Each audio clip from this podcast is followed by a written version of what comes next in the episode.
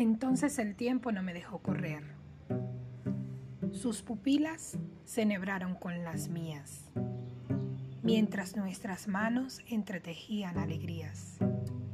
El miedo, cada vez más frágil y asustadizo, escapaba de nosotros. No había quien no se rindiera ante tanto colorido. El cielo nos regalaba pedacitos de sus sueños, destellos de ilusiones, cantos de asombro, mientras que nuestros pasos se acompasaban, danzando con gracia e iluminando nuestros andares, labrando meses, labrando años, labrando vida.